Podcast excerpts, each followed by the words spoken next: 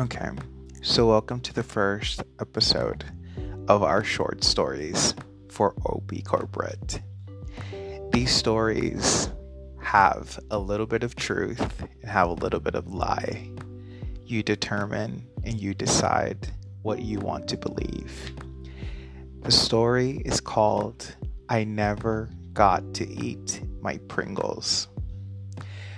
Okay, so this was back in fourth grade and I was in this class with all of these dumbass kids.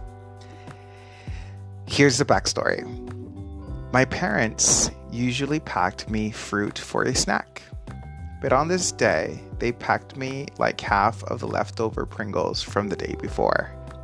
You know, in that cylinder container. I was really excited since I love Pringles. But when recess came around, so I could take my Pringles and go eat it outside. They weren't in my bag. I started scoping the area, trying to find my Pringles. I called the teacher. She tried to find them, but she couldn't either. Then this thought comes to my head What if Moira stole it?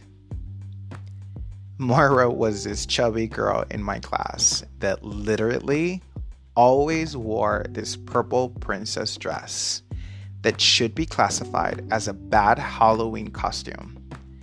like, seriously. And she was known for being a bitch. Being the judgmental 9, 10 year old that I was, I straight out concluded that she must have stolen my damn Pringles. I just told my teacher, well, too bad. I'll just go out for recess now.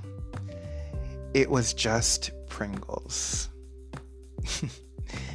Obviously, I said that being a little angel. so I stomped out of the class and started searching for Moira. I'm talking checking areas, finding witnesses, wasting my time.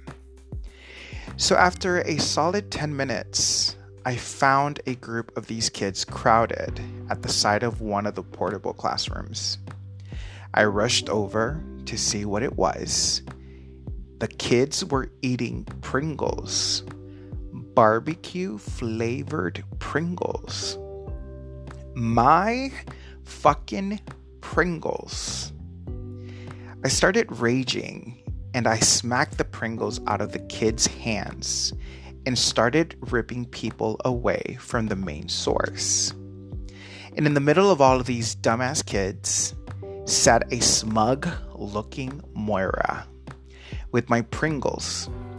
I looked all mad and ripped the bloody, empty container of Pringles out of the damn bitch's filthy hands.